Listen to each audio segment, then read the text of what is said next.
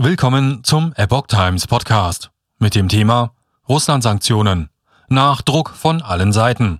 Deutschland für gezielte Einschränkung von SWIFT. Ein Artikel von Epoch Times vom 26. Februar 2022. Die Bundesregierung konnte sich nicht zu den härtesten Sanktionen gegen Russland durchringen. Den Ausschluss vom globalen Zahlungssystem SWIFT. Diese Haltung brachte Berlin harsche Kritik ein. Nun gibt es einen Kompromissvorschlag. Im Streit um einen Ausschluss Russlands aus dem internationalen Zahlungssystem SWIFT lenkt Deutschland offenbar ein. Die Bundesregierung arbeite unter Hochdruck daran, wie die Kollateralschäden einer Abkopplung Russlands von SWIFT so eingegrenzt werden können, dass sie die richtigen trifft, erklärten Bundesaußenministerin Annalena Baerbock und Vizekanzler Robert Habeck am Samstag. Was wir brauchen, ist eine gezielte und funktionale Einschränkung von SWIFT hieß es. Die EU hatte angesichts des russischen Angriffskriegs in der Ukraine weitreichende Sanktionen gegen Moskau verhängt.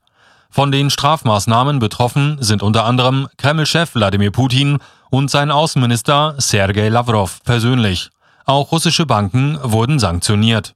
Uneinigkeit herrschte in der EU aber bis zuletzt hinsichtlich eines Ausschlusses Russlands aus dem internationalen SWIFT-System, wie er unter anderem vom ukrainischen Staatschef Volodymyr Zelensky gefordert wird.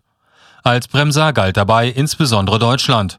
Auch die Regierungen Italiens, Luxemburgs und Ungarns hatten sich zunächst zögerlich gezeigt. Ukraine hofft auf Deutschlands Unterstützung. Bundesaußenministerin Annalena Baerbock hatte am Freitag in der ARD vor massiven Kollateralschäden durch einen SWIFT-Ausschluss Russlands gewarnt. Dabei verwies sie auch auf mögliche Energieengpässe. Zuvor hatte Baerbock die Ablehnung Berlins auch damit begründet, dass ein SWIFT-Ausschluss Russlands eine Breitenwirkung nach sich ziehen und auch die Bevölkerung treffen werde. Ziel sei es aber, die Verantwortlichen für das Blutvergießen in der Ukraine zu sanktionieren. Vor der Gefahr einer Welthandelskrise durch einen SWIFT-Ausschluss warnte Luxemburgs Außenminister Jean Asselborn.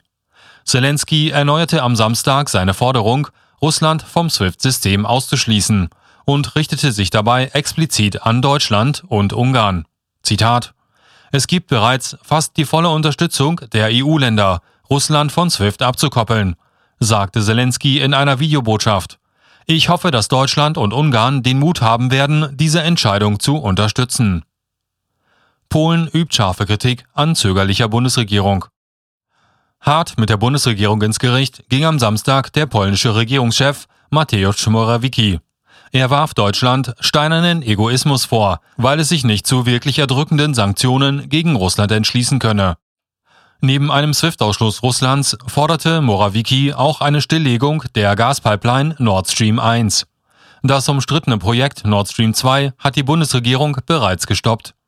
Frankreich zeigte sich am Samstag zuversichtlich, dass es in der EU bald eine Einigung auf den SWIFT-Ausschluss Russlands geben werde. Zitat es gibt keine Blockade, nur eine nützliche Debatte, betonte der LEC. Die EU-Kommission habe Kontakte zu anderen Ländern aufgenommen, die Gas liefern können, etwa zu Katar, den USA, Nigerien und Algerien. Auch Italien und Ungarn signalisierten, dass sie einen SWIFT-Ausschluss Russlands unterstützen würden. Italiens Ministerpräsident Mario Draghi versicherte nach Angaben seiner Regierung in einem Telefonat mit Zelensky, dass Rom EU-Sanktionen vollständig unterstützen werde. Dies gelte auch für mögliche Sanktionen bezüglich SWIFT. Russland hat eigene Finanzsysteme. Ungarns Außenminister Peter Sciato wies den Vorwurf, sein Land habe sich gegen einen Ausschluss Russlands aus dem SWIFT-System ausgesprochen, als Fake News zurück. Zitat Wir haben uns nie gegen einen Sanktionsvorschlag ausgesprochen. Wir haben nichts blockiert, versicherte er auf Facebook. Als Sanktionsmittel eingesetzt wurde SWIFT in der Vergangenheit gegen den Iran. Baerbock sagte am Freitag, dabei habe sich gezeigt, dass selbst humanitäre Zahlungen an das Land nicht mehr möglich seien. Strafmaßnahmen gegen Banken und Politiker seien zielgenauer. Zudem habe Putin bereits ein Parallelsystem zu SWIFT geschaffen. Forderungen, Russland vom SWIFT-System auszuschließen, hatte es bereits nach der Krim-Annexion 2014 gegeben. Russland hatte in den vergangenen Jahren eigene Finanzsysteme entwickelt, darunter die Systeme SFPS und MIR.